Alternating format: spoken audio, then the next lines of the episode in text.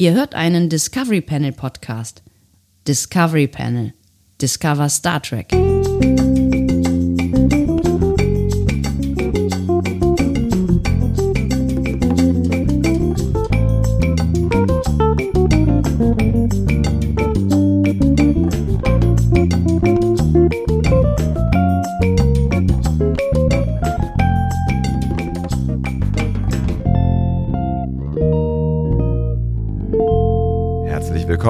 Öffnen das Discovery Panel zu einem weiteren Quarantäne-Cast. Es ist der Cast mit der Nummer 17 auf dem Panel heute. Andreas Dom. Und Sebastian Sonntag, euer persönliches, tägliches Antivirenprogramm. Herzlich willkommen. Ist das nicht schön?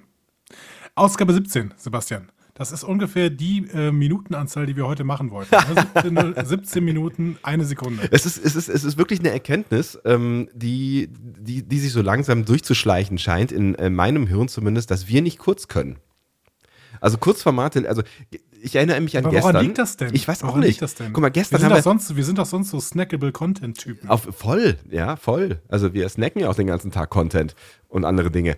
Ähm, wir, wir, Vor allen wollten, Dingen andere. wir wollten gestern, ähm, wir haben übrigens das Thema noch nicht umgesetzt, es, es tut mir leid. Vielleicht morgen, das mit dem, ähm, wir, überfressen uns alle im Homeoffice. Es ist aber nicht vergessen. Ähm, Danke. Äh, Nur für dich, Andi. Ähm, ich, ich, ich bin wirklich überrascht, weil wir gestern haben wir ein Mysterium gemacht und das Mysterium hat ja, ist ja quasi ähm, Rubriken immanent, dass das nur mal nur 10 Minuten 31 dauert. Trotzdem haben wir es irgendwie auf knapp 40 Minuten geschafft. Ich habe keine Ahnung, wie wir das gemacht haben. Wirklich. Ich war mir hundertprozentig sicher, dass das äh, gerade mal irgendwie zwei Minuten gelaufen ist oder so.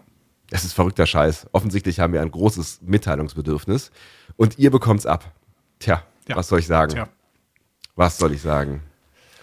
Sebastian, ich habe so ein paar Fragen für dich, denn heute spielen wir das altbekannte Spiel ein bis zwei bis drei Fragen an das Discovery Panel. Ich freue mich sehr. Entschuldigung, ich muss mal kurz husten. Ja, huste dich, huste dich ab. Ja, es, gut. es, ist, es ist Allergie. Es, ist, es kommt auch noch äh, hinzu, dass man ja jetzt gerne. Was haben wir, da, haben wir da gestern schon drüber geredet oder war das off-air? Ähm, du, hast, du hast gesagt, Birkenpollen sind gerade irgendwie hart am, äh, am, am ja, Start. also ne? Biologen haben mir äh, mitgeteilt, dass alle zwei Jahre ein Mastjahr von Birken ist. Und Ja, das- 2018 war das letzte Mastjahr und dementsprechend jetzt, äh, keine Ahnung, eins im Sinn, zwei, sind wir jetzt wieder in einem Mastjahr, glaube ich. Und das heißt, die Birken geben besonders Gas, ne? Also die haben halt sehr, Genau. sehr viele Pollen. Genau, die versuchen sich irgendwie weiter zu verbreiten.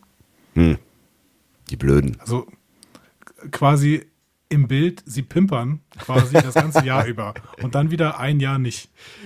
Ich hasse es, wenn Birken pimpern. Das geht auf meine Laune und auf meine Stimme. Tatsächlich. Ist bei mir ähnlich. Äh, Ich habe dieses Jahr auch wesentlich mehr Allergie, aber äh, habe auch neue Mittel bekommen. Ich ähm, kann mich quasi ab heute Abend wieder völlig ins, ins äh, Antiallergiker-Koma schießen. Das ist dann überhaupt kein Problem mehr. Wir haben ja gerade schon gelernt äh, im äh, Vorgespräch mit der Telegram-Gruppe, die wir heute live zugeschaltet haben, ähm, dass die Dealer, die Dealer noch liefern. Ja, Gott sei Dank. Gott sei Dank. Es ging, glaube ich, um Eisdealen, aber es ist, mein Gott, Details, alles nur Details. So, äh, wir müssen ein paar von diesen Instagram-Fragen überspringen tatsächlich, äh, weil so unglaublich viele Instagram-Fragen gekommen sind. Vielleicht gehen wir. Eine Frage habe ich nicht verstanden. Ja, Die, äh, müssen fangen wir, fangen wir doch mit der an, das ist doch super. Genau, fangen wir mit der Frage. Die Frage kam von Sunseeker 1993 und Sunseeker 1993 fragt, wieso hatten die Androiden diesen Einschlafkommunikator? Einschlafkommunikator. Also meint, meint er diese Fernbedienung mit der ähm, hier Sung äh, äh, äh, Lady Dingsbums ausgeschaltet hat? Ach, das könnte sein, ne? Also was anderes würde mir da jetzt spontan zumindest nicht einfallen. Ja, stimmt. Das, das ist eigentlich das Einzige, was sein könnte, ne? Da haben wir uns ja eine gute, gute Frage, warum das Ding da irgendwo in Androidenhausen rumhängt. Ne? haben wir uns ja auch schon gefragt, ne? Dass das, das ist ja schon auch irgendwie so von wegen, wir leben ja alle frei zusammen und äh, äh, äh, synthetisches Leben sollte gleichwertig sein zu menschlichem und so. Also diese Ideale, die wabern ja neben Fußbällen da so durch den Raum und ähm, dass es dann irgendwo in der Schublade so ein Ding gibt, mit dem man einfach äh, Androiden ausschalten kann, ist natürlich schon irgendwie ein krasser Eingriff in Bürgerrechte, würde ich sagen. Tatsächlich, aber auf der anderen Seite ähm, muss natürlich Sung, wenn er irgendwas testet, schon immer die Möglichkeit haben, diesen Test auch mal wieder abzubrechen. Ne? Hm. Also ich finde es jetzt nicht völlig unplausibel, dass die Wissenschaftler, die da an den Androiden forschen, so ein Ding haben. Ähm, Peter schreibt gerade in der Gruppe, äh, dass vielleicht Sunseeker 1993 auch die einprogrammierte Mutter meinen könnte. Aber das haben wir geklärt, glaube ich, ne? Ah, ja, warum, ja, aber die, die ist natürlich auch eine ganz interessante Frage, warum sie ähm, diese Einschlafautomatik äh, eingebaut hat. Äh, immer dann, wenn Sochi, stimmt, die ne? ist ja immer eingeschlafen. Genau. Ja, genau. Ne, immer dann, wenn es schwierig wurde, so, ne? Ähm, ja, oh, sie stellt kritische Fragen. Ähm, hei, hei, hei, hei. Lassen wir sie mal schnell einschlafen. Ist irgendwie eine Scheißtaktik, ja, oder? Das war ja immer zu einer gewissen Zeit, tatsächlich. Also nach, nach einer gewissen Zeitspanne. Ja, eigentlich. Na, er ist gefühlt, ne, ich meine, man hat dieses ganze Gespräch nicht gesehen, aber gefühlt immer nach so den ersten drei Minuten, wo sie dann noch so ein bisschen beruhigende Sachen äh, erzählt hat, äh, also die, die äh, virtuelle Mutter. Vielleicht war die KI der Mutter offensichtlich ja, weil das haben wir ja dann äh, beim letzten Gespräch gemerkt, so schlecht äh, programmiert, ähm, dass möglicherweise Soji es aufgefallen wäre, wenn sie intens Gespräche mit ihr geführt hätte und sich dann irgendwann gefragt ja. hätte, warum, warum antwortest ja. du so doof? Genau, das ist die Erklärung. Die Mutter KI hätte den Turing-Test nicht bestanden. den Turing-Androiden-Test wohlgemerkt, ne? Genau. Ja. ja. genau. Den hätte sie nicht bestanden. Und deswegen äh, hat man einfach gesagt, dass äh, man nicht länger als, keine Ahnung, äh, Dodo schreibt gerade in der Gruppe 70 Sekunden. Genau, das hatte ja Narek rausgefunden. Ne? Der hatte genau. ja irgendwie gesagt, dass alle äh, Calls mit ihrer Mutter quasi nach 70 Sekunden beendet äh, gewesen sind. Genau. Ja. Und nach 70 Sekunden geht das dann quasi aus, damit nicht auffällt, dass die Mutter-KI den Turing-Test nicht bestehen würde. Können eigentlich, also äh, können KIs Turing-Tests bestehen? Also, ähm, also Heute? Also ich meine ähm, nicht, nicht KIs, sondern also durch KIs. Also kann man mit KIs einen Turing-Test von KIs machen? weißt du, was ich meine? Ja, im Moment, im Moment würden die wahrscheinlich alle bestehen, weil KIs noch so doof sind, dass sie, äh, dass sie auf eine andere KI reinfallen würden, möglicherweise, ne? Ähm, ich glaube, die fallen alle darauf rein. Und ich glaube, das ist auch dann nicht mehr der Turing-Test, ehrlich gesagt, weil der Turing-Test sagt doch, ob Menschen eben nach einer bestimmten Zeit äh, unterscheiden können. Ja, deswegen will ich ja darauf hinaus, weil Soji ist nun mal kein Mensch. Ja, ach so. Du meinst, man müsste eine KI entwickeln, die herausfindet, ob der Gesprächspartner der KI eine KI ist oder nicht. Also wenn du zumindest einen Turing-Test äh, machen willst, der quasi von einer KI oder durch eine KI durchgeführt bestanden wird, müsstest du auf jeden Fall wahrscheinlich andere Maßstäbe in der Welt, in der wir uns da bewegen, ansetzen, weil eine KI wahrscheinlich eine andere KI deutlich besser erkennen kann als ein Mensch. Wäre ja so meine Theorie. Hm. Möglich. Aber auch nicht notwendig, denn äh, tatsächlich Sochi und Dash haben sich ja noch nicht mal selber erkannt als KI. Das stimmt natürlich. Aber das war vielleicht auch programmiert. Aber warum hätte man nicht auch programmieren können, dass sie die Mutter kaufen, egal was sie sagt oder macht? Ja. Oder vielleicht war das einfach dieser, der, der einfachste Weg und es wäre vielleicht niemandem aufgefallen, dass sie immer einschläft, wenn sie mit Muttertelefon, obwohl das ist ja ja selber aufgefallen. Auf jeden Fall haben wir jetzt die Frage von Zanziger beantwortet. Die hatten diesen Einschlafkommunikator. Ähm, damit ähm, nicht auffällt, dass die KI den Turing-Test nicht bestehen würde. Ähm, den Androiden-Turing-Test. Ja. ja, an dieser Stelle schon, aber ja. so Sochi und Dash hatten sich ja als Menschen gefühlt. Ja. Ähm, Schaumburg-Fotografie stellt eine etwas zynische Frage, habe ich das Gefühl. Ach. Äh, fragt nämlich, ist Picard, obwohl die Serie auf dem Existenzialismus rumreitet, ansonsten ein flaches Produkt? Da sind wir wieder auf diesen beiden Ebenen, ähm, auf denen du ja immer mal wieder operiert hast. Ne? So dieses, diese, die, die Sache mit diesen ganzen Anspielungen. Da gibt es ja viel, die irgendwie sagen, ja, das ist ja alles, also zumindest was ich so im Netz jetzt gelesen habe in den letzten Tagen, das ist ja alles schön und gut äh, mit diesen ganzen Anspielungen und dieser, dieser Tiefe, die man in der Serie ist, wenn man sich mit der Serie beschäftigt. Aber dazu muss man sich ja mit der Serie beschäftigen. Und das kriegt man ja, wenn man nicht überaus durchschnittlich, über, überdurchschnittlich äh, begabt oder interessiert oder aufmerksam oder gebildet oder irgendwas ist ist, kriegt man das ja. ja. beim normalen Schauen einfach nicht mit. So, ne? Und dann kommst du wieder mit deinem, das muss ja auch alles als Fernsehserie funktionieren. So. Und dann kann man ja, natürlich genau. die, die, die Frage stellen, ähm, ist die Fernsehserie am Ende flach, wenn man diese ganzen Ebenen nicht ähm, hinzudenkt oder wegabstrahiert, also das, was an Handlungen da ist, ist das dann, ist das dann irgendwie flach? Was heißt denn flach? Kannst du mir das erklären?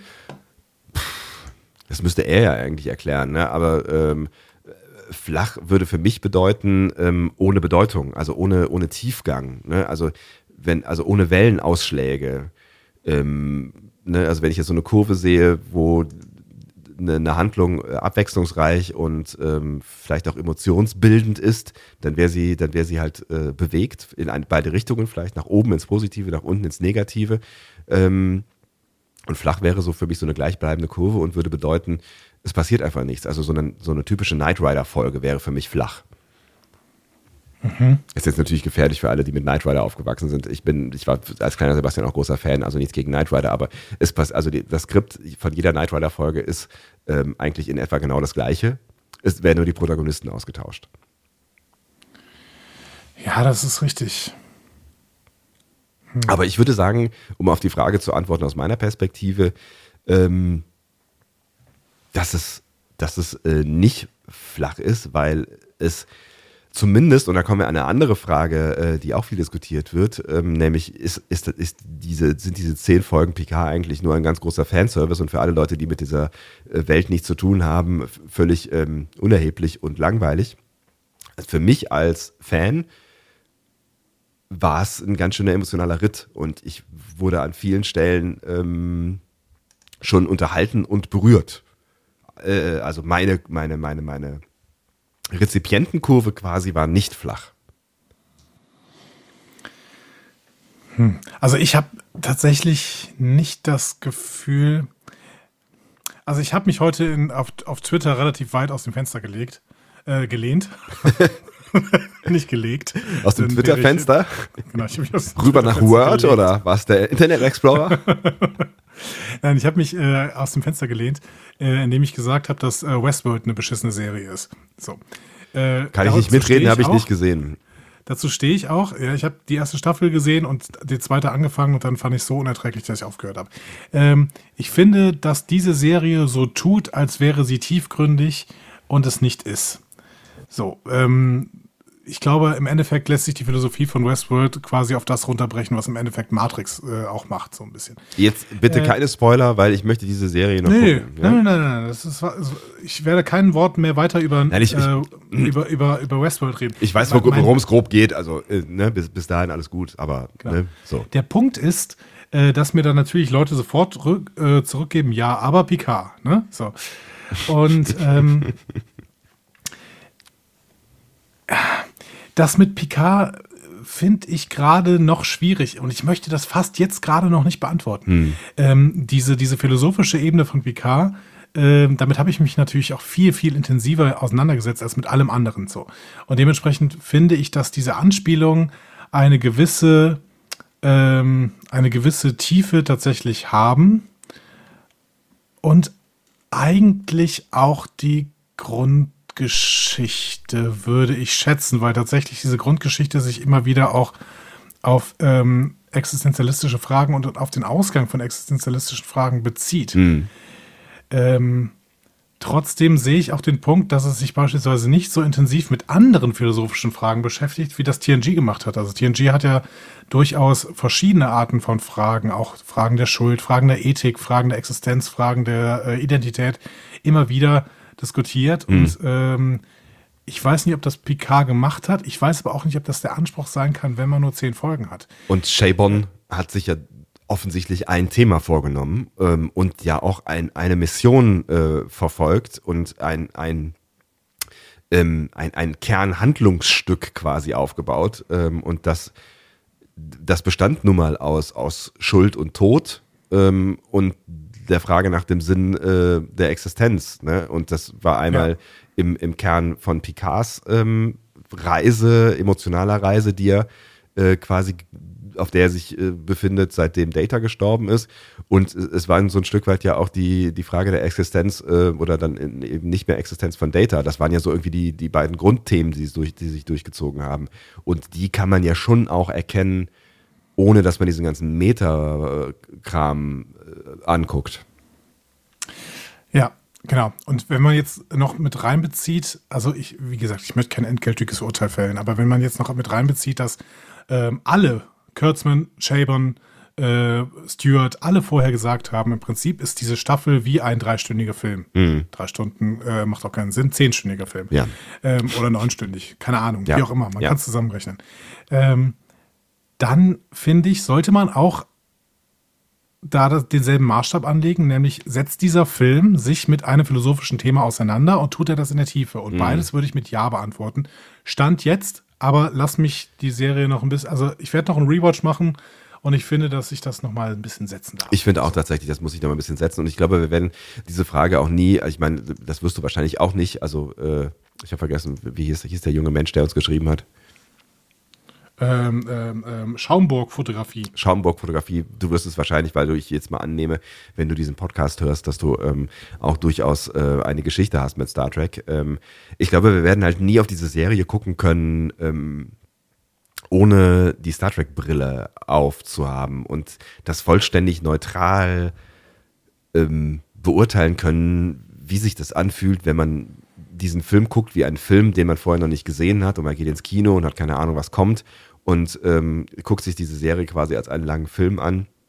Ich glaube, das können wir alle nicht nachvollziehen. Ich weiß auch nicht, ob das relevant ist äh, zur Beantwortung der Frage, aber mich würde es tatsächlich mal interessieren, wie das, wie das wirklich Leute sehen würden, die so gar keine Ahnung ähm, von dem haben, was da passiert und ob die das als, als ähm, ein Stück weit flach empfinden, weil sie einfach die Vorgeschichte nicht kennen. Also weil sie zum Beispiel keine Ahnung haben, wer Picard ist und was diese Rolle, was diese Figur in der Vergangenheit ausgemacht hat, weil das ist ja schon ein Stück weit eine Grundvoraussetzung, um zu verstehen, auf welcher Reise er sich da befindet. Ne?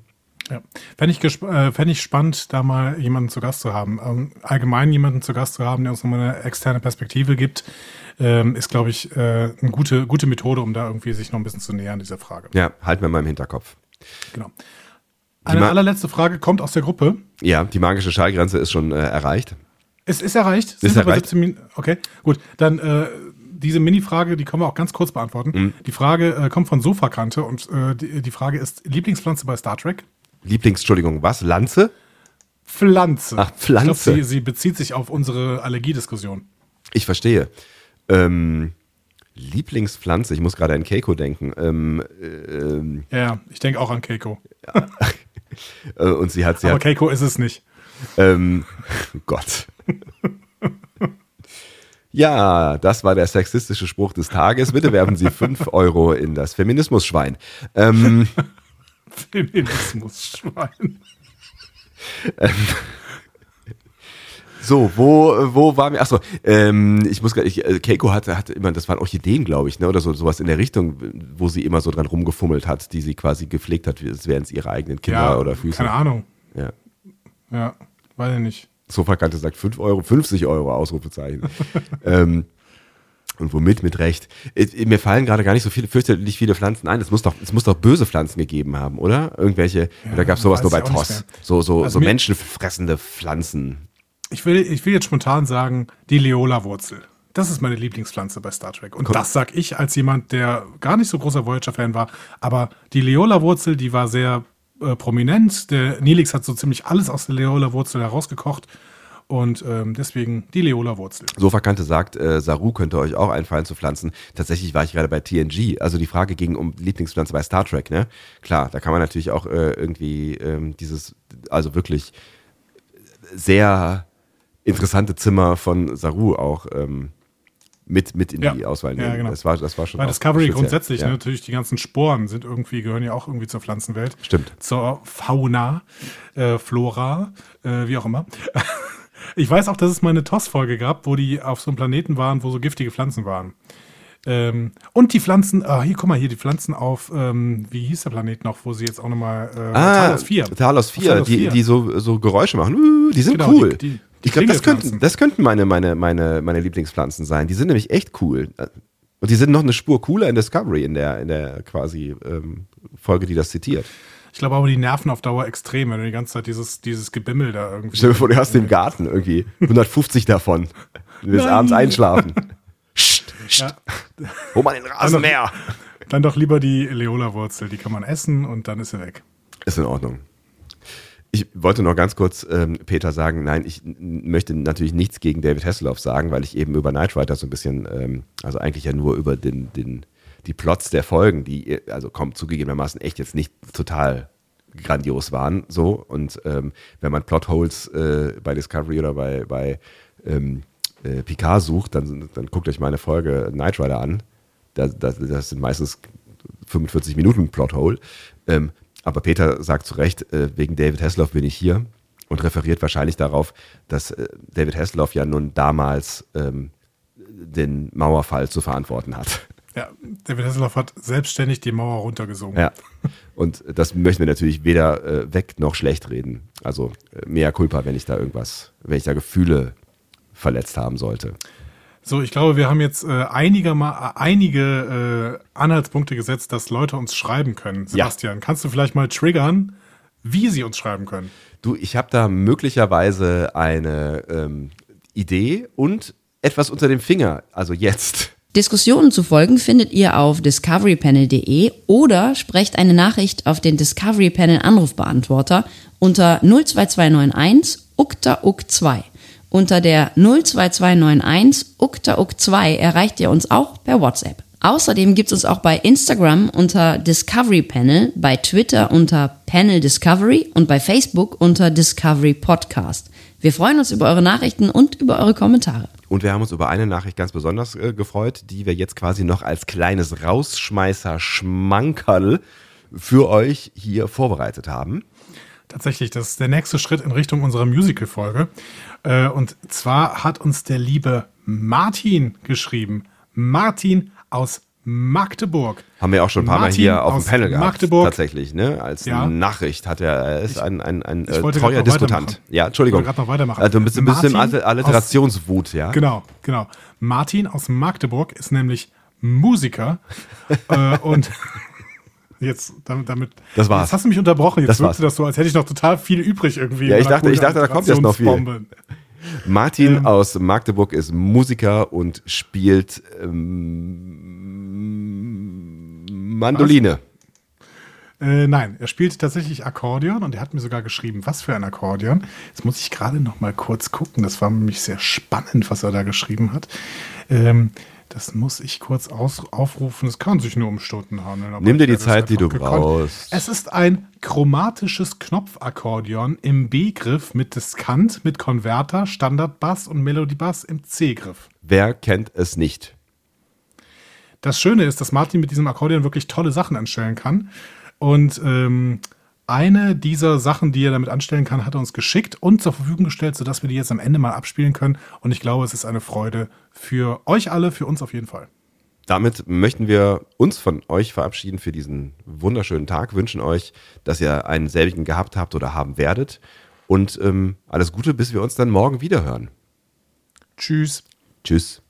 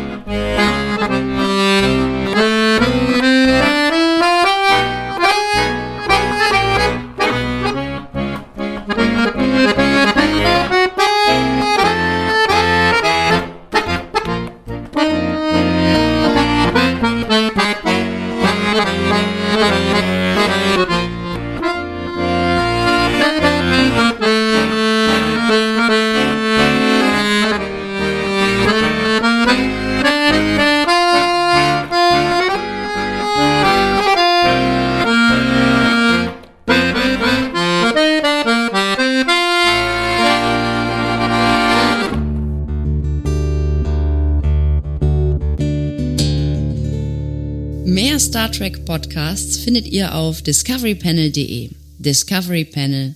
Discover Star Trek.